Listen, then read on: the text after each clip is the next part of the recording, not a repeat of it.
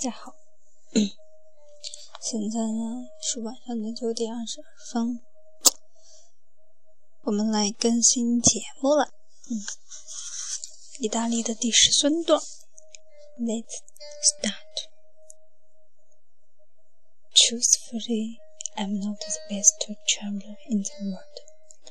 I know this because I've traveled a lot, and I've met people who are great at it. Real naturals.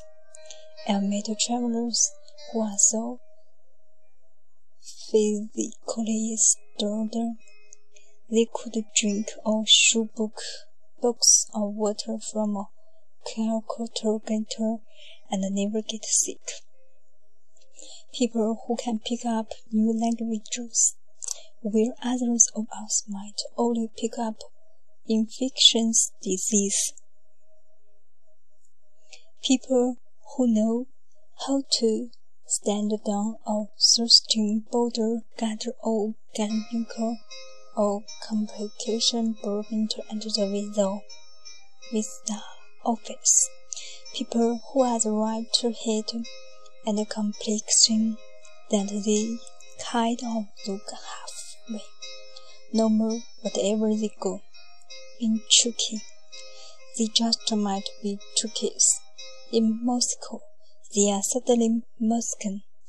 In Spain, they could be mistaken for Basque. In Northern Africa, they can sometimes pass for Arab. I don't have these qualities. First off, I don't blend tall and blonde and pink complexions to it. I am less a chameleon a flamingo. Everywhere I go but a dust off, I stand out gracefully. When I was in China, women used to come up to me on the street and point me out to their children as though I was some escaped zoo animal. And their children, who had never seen anything quite like this pink-faced, yellow-headed, perfumed person, would often burst into tears at the sight of me. I really hated that about China.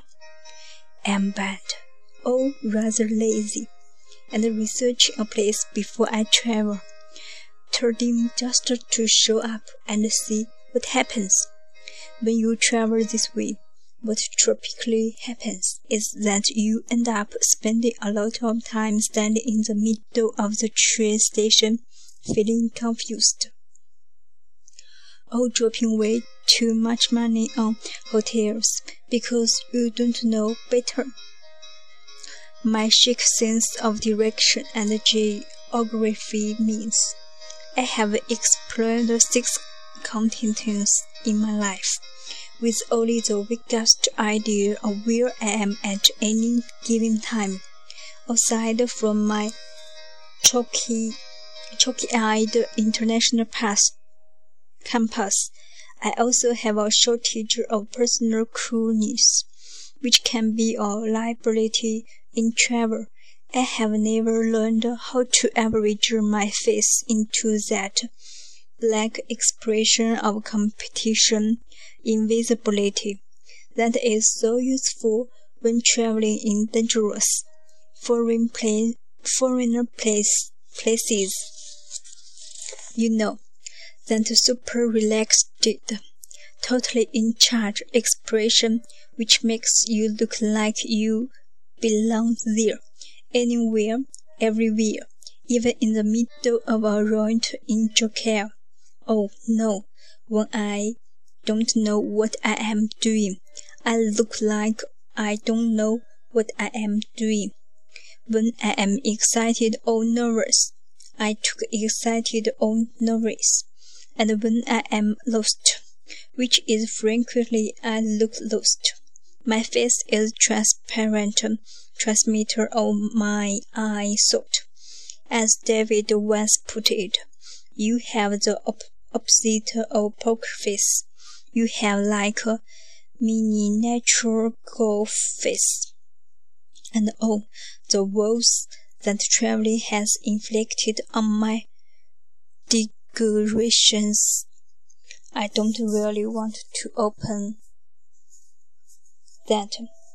For, forgive the expression can of worms, but suffice it to say, I've experienced every extreme of digestive image in Lebanon. I became so explosive ill one night that I could only imagine and somehow contract a Middle East very version of the Ebola virus. In Hungary, I suffered from an entirely different kind of boiled African Jew, which changed forever the way I feel about the term Sylvester. But I have other body bodily weakness too. My back, my back gave out on my first day traveling in Africa. I was I was only member of my party to member from the Dragon of weeks with infected spider bites, and I ask you, I beg of you, who gets sunburns in Stockholm? Still, despite all this, traveling is the great true love of my life. I have always felt, even since I was 16 years old and first went to Russia with my saved up babysitting money, that to travel is worth any cost or sacrificed. I am loyal and context in my life for travel, as I have not always been loyal and constant in my other lives. I feel about travel the way a happy new mother feels about her impossible, colicky, restless newborn baby. I just don't care what it put me so through because I adore it because it's mine, because it looks extremely like me. It can barf all over me if it uh, wants to.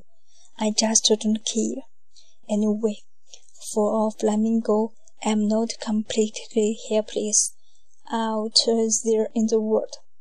I have my own set of survival teach technicals. I am patient. I know how to pack light. I'm a fearless enter. But my my one mighty travel talent is that I can make friends with anybody. I can make friends with the dead.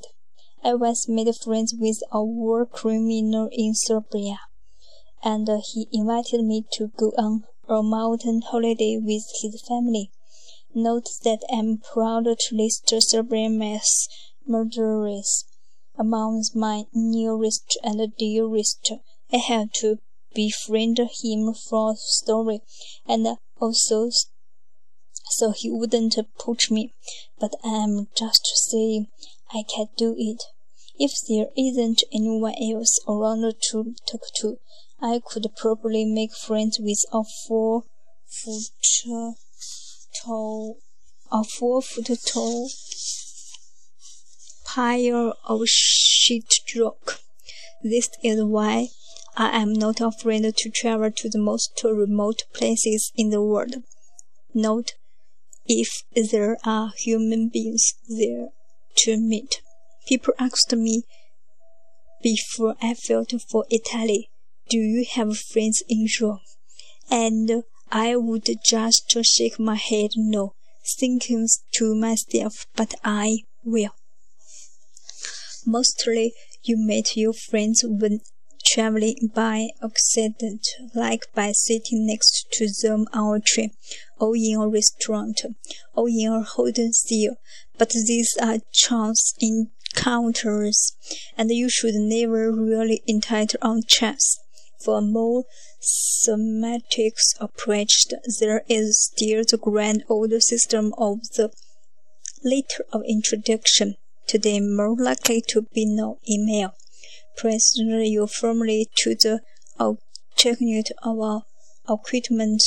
This is a traffic way to meet people.